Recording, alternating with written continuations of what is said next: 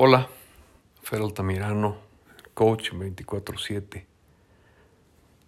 Hoy, hoy es un día muy especial. Iba a hablar de un tema, pero necesito por fuerzas y, y causa mayor cambiar el, lo que te iba a platicar. Y ojalá esto no te lo pierdas. Y el final menos. Hoy estaba revisando mi TikTok empresarial, porque yo tengo dos facetas. Una, la que me da de comer, que es como diseñador de alta gama que soy. Eh, y la otra, esta, que es la parte espiritual.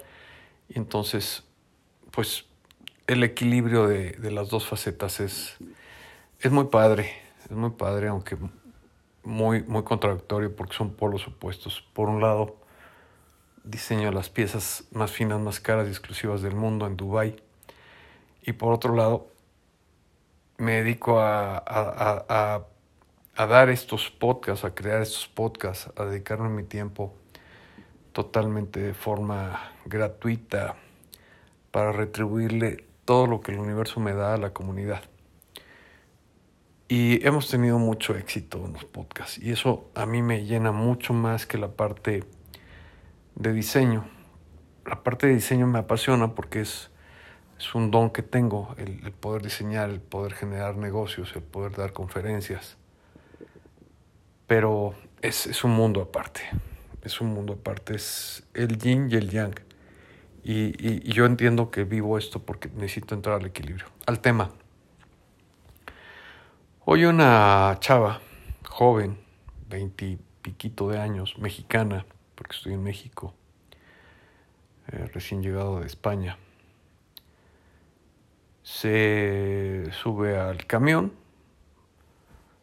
y un niño de unos nueve, diez años, eh, muy correcto, humilde, muy humilde, le dice a esta señorita, oye, ¿me puedo sentar junto a ti?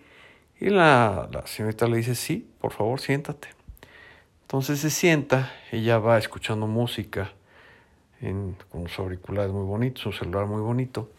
Y el niño le dice, oye, ¿tú sabes cuántos mazapanes tendría yo que vender para comprarme ese celular?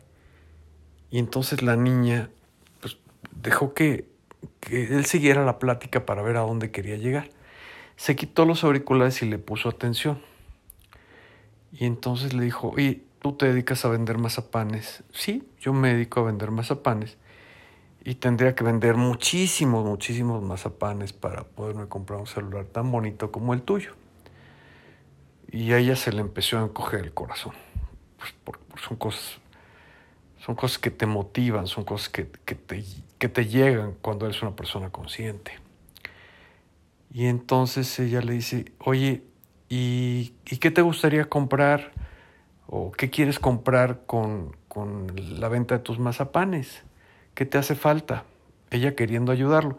Y entonces le dice, pues yo quisiera comprarme unos zapatos. Porque mira, estos señores que están aquí enfrente están burlando de mí. Porque él traía los zapatos rotos, totalmente rotos.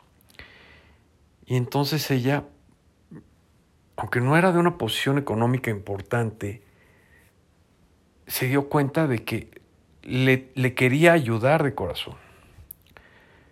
Entonces abre su bolsa y ve que trae 100 pesos en efectivo, que son más o menos 5 euros en España, para que tengamos un parámetro. Y ella le da los 5 euros al, al niño y le dice, eh, no tengo más, pero, pero ahórralos para comprarte tus zapatos. Le dice, ¿cuánto llevas vendido de mazapanes? Y le enseñó una bolsita de dinero, tenía 20 pesos. 20 pesos en euros equivale más o menos a un euro, no más. Y entonces eh, le dijo, oye, ¿y, ¿y, qué haces con el dinero? Le dice, no, pues cuando yo llego a mi casa y me duermo, mi papá y mi mamá me roban el dinero que gané en el día y, y se lo gastan en, en alcohol o en drogas. Eh, otro señor estaba poniendo atención a lo que estaba sucediendo en este momento en el, bus, en el camión. Y entonces le dijo al, chavo, al niño, guarda bien este dinero para que no te lo roben tus papás. Eh, yo soy psicóloga, te voy a dar mi dirección. Y le repitió tres veces su dirección. Ven conmigo, te voy a dar terapia para que encuentres ese tema de superación, para que no te sientas, para que salgas adelante. Y entonces este, le dice, te voy a dar algunos libros. Y le dice, mira, yo encantado de la vida te tomo la palabra, pero ya se me olvidó cómo leer. Porque además no va a la escuela este niño. Entonces ya le dice, yo te enseño a leer, pero ven, este, déjame ayudarte. Eh, para no ser cuánto largo, él, eh, llegan a la parada de autobús donde él se va a bajar y entonces la persona que estaba poniendo atención a la, plática se le acerca a él y le dice, este, ten, el otro señor también traía 100 pesos, unos 5 euros, y le da los 100 pesos también, entonces él ya llevaba 200 pesos para cooperar y comprar sus zapatos, porque realmente necesitaba unos zapatos, no un celular ni otra cosa, sino unos zapatos. Y en ese momento le dice el niño al señor que le regala los 100 pesos, Señor, le agradezco muchísimo, ¿sabe qué voy a hacer con esos 100 pesos? Y le dice el señor, pues cómprate unos zapatos. Le dice, no, estos 100 pesos los voy a dar a mi abuelita para que coma. Y justamente cuando se iba a bajar del autobús, sube una persona muy pobre, muy, muy pobre, realmente ya un, adulto mayor, pobre, y él toma 10 pesos y se los da a la persona que se acababa de subir al autobús antes de que el niño se bajara. Y le dice es que yo siempre le doy dinero a los que más necesitan. Y él ya era una persona, el niño ya es una persona necesitada. Eso es lo que vivimos aquí en México, en Latinoamérica con estos gobiernos socialistas que no sirven para nada, en donde la, pobreza es extrema y nosotros tenemos que, que entrarle al toro, sí con oración, sí con este tipo de podcast, sí con conciencia y sí poniendo dinero en la mano de quien no tiene. Eso es algo que, que a mí me queda muy claro yo no puedo dejar a una persona sin comer. Muchas personas se me acercan en México, inclusive en España. Acabo de estar en Sevilla y, y ya para salir de, de, Sevilla a Valencia, un matrimonio se me acercó y me dijo, estaba lloviendo, tenían también el calzado roto, estaban empapados y estaba embarazada y, y se acercaron no a pedirme dinero, se acercaron para pedirme de comer. Y vamos, yo no lo pienso dos veces y ojalá tú no lo pienses dos veces. Por eso es este podcast.